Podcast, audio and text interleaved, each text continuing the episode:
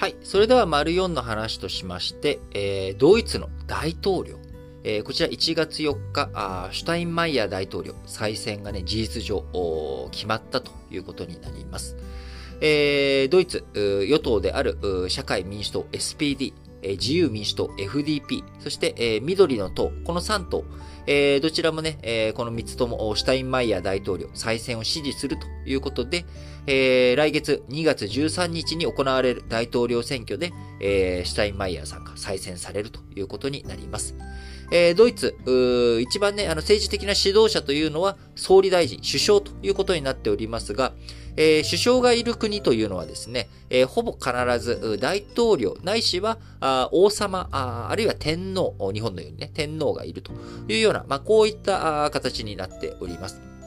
で、えー、ドイツという国、もともと第一次世界大戦より前はですね、えー、皇帝、えー、ドイツ皇帝がいた国なんですよね。で、えー、その後、帝政が崩壊して、えー、国を作り直していくと。で、そのタイミングのところで、えー、じゃあ皇帝というところが、じゃあ世襲の皇帝いなくなった代わりにどうしようかということで大統領を置くということになって今に至っているわけです。えー、その他ですね、例えばインドみたいにですね、えー、もともとイギリスの植民地で、えー、女王総督、えー、女王の下に総督がいたっていうような国があ独立したケースでも、え、大統領がいて、え、その下の首相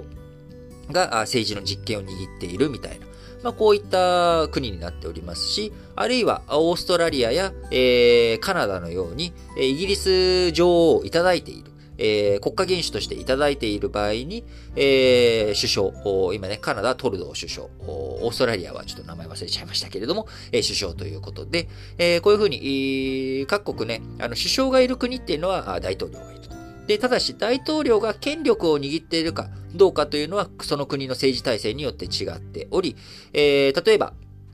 インドの場合はね、首相が、権力握っておりますし、え韓国の場合は首相よりも大統領が握ってますし、フランスの場合もまあ大統領の方が権力握ってているということですが、えドイツの場合は大統領いるんですけれども、大統領はあくまでも儀礼的なね、え国家元首としていろんな、あの、承認したりとか、署名したりとか、あこういったことをやったりするだけで、え事実上の政治でいろんなことを決めたりとかする権限っていうものは、首相が握っているという国になっております。えこちら、ドイツの場合はですね、あの第一次世界大戦までは、あ大統領、あ皇帝がいたというふうにお伝えしましたけれども、えー、その皇帝、えー、崩壊、帝政が崩壊した後に、えー、大統領がいるバイマール憲法というものを作ってですね、えー、大統領を選出して、その下に首相がいるという体制を作ったんですが、あヒンデンブルク大統領という人がですね、えー、いろいろと大統領権限を使って政治をいろいろ動かしていった。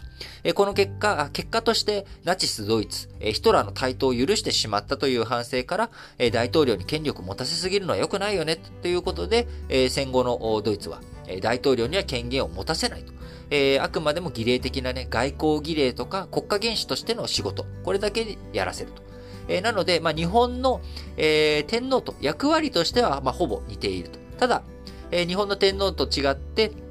あの、大統領、えー、世襲ではなく、選挙で選ばれると。で、えー、ドイツの大統領はですね、選挙で選ばれると言っても、えー、国民全員からあなんか選挙されるというわけではなくて、連邦議会、えー、大統領選挙は連邦議会の全議員736人と、それと同じ数の、えー、各州、えー、議会議員による投票で実施されるということなので、間接選挙で大統領が選ばれるというのがドイツの大統領の、えーまあ、特徴ということになっております。えー、任期は5年で、えー、2期、連続はね、2期連続のみということになっており、えー、一応大統領になった後にはですね、不退、あの、不逮捕特権とか、えー、いろんな特権認められており、退任後も、えー、その、終身でね、えー、お給料もらえたりとか、あの、大統領としての、やっぱり国家元首としてのね、地位にあった人ということで大切に尊重されるということですが、え権力は特に何もないということになります。え他には、あの、大統領制、えー、敷いているけど、首相の方が強い国としては、イタリアなんかもね、え、あるわけですけれども、え、そのイタリアも大統領選挙を控えておりまして、え、いつだったっけな、イタリアは。え、イタリアはですね、え1月24日に、次期大統領を選出する投票を、え24日に始めるということを決めており、イタリアの方はですね、誰が次の大統領になるんだっていうことについて、非常に思惑が複雑に絡み合って選出難航する可能性もあるということです。イタリアの大統領は議会の解散権や首相の任命権を持つということで、任期は7年。えー、上下院、えー、上下院、両議員の約1000人の投票によって選ばれるということで、当選には3回目までの投票で3分の2以上か、4回目以降は過半数の得票が必要になるということで、過去の大統領選、複数回投票を実施しているケースが多いということで、えー、現職のマッタレッラ大統領は続投の可能性を否定しており、えー、今、ドラキ首相がですね、えー、候補としても取り上げられており、誰があイタリアの大統領になるのかということは混迷の要素ということですけれども、えー、各国の政治体制、えー、国によってね、誰がどういうふうに権力を握っているのか、政治体制の違い、全く同じ政治体制をとっている国というのがない、え、わけで、え、わけなので、非常にその国の特徴、歴史も踏まえてね、えー、さっき、えドイツ大統領制っていうのはあ別に第一次世界大戦後からずっとなんだけれども、え、第一次世界大戦から第二次世界大戦にかけての反省からあ大統領の権限を削ったよとかね、え、こういった流れが、あその各国によってね、えー、いろいろと制度が違うというところ。まあ、こういったことを理解していくことによって、まあ、日本においても今、首相公選制とかね、え、首相どういうふうに選んでいこうかとか、あいろんな議論、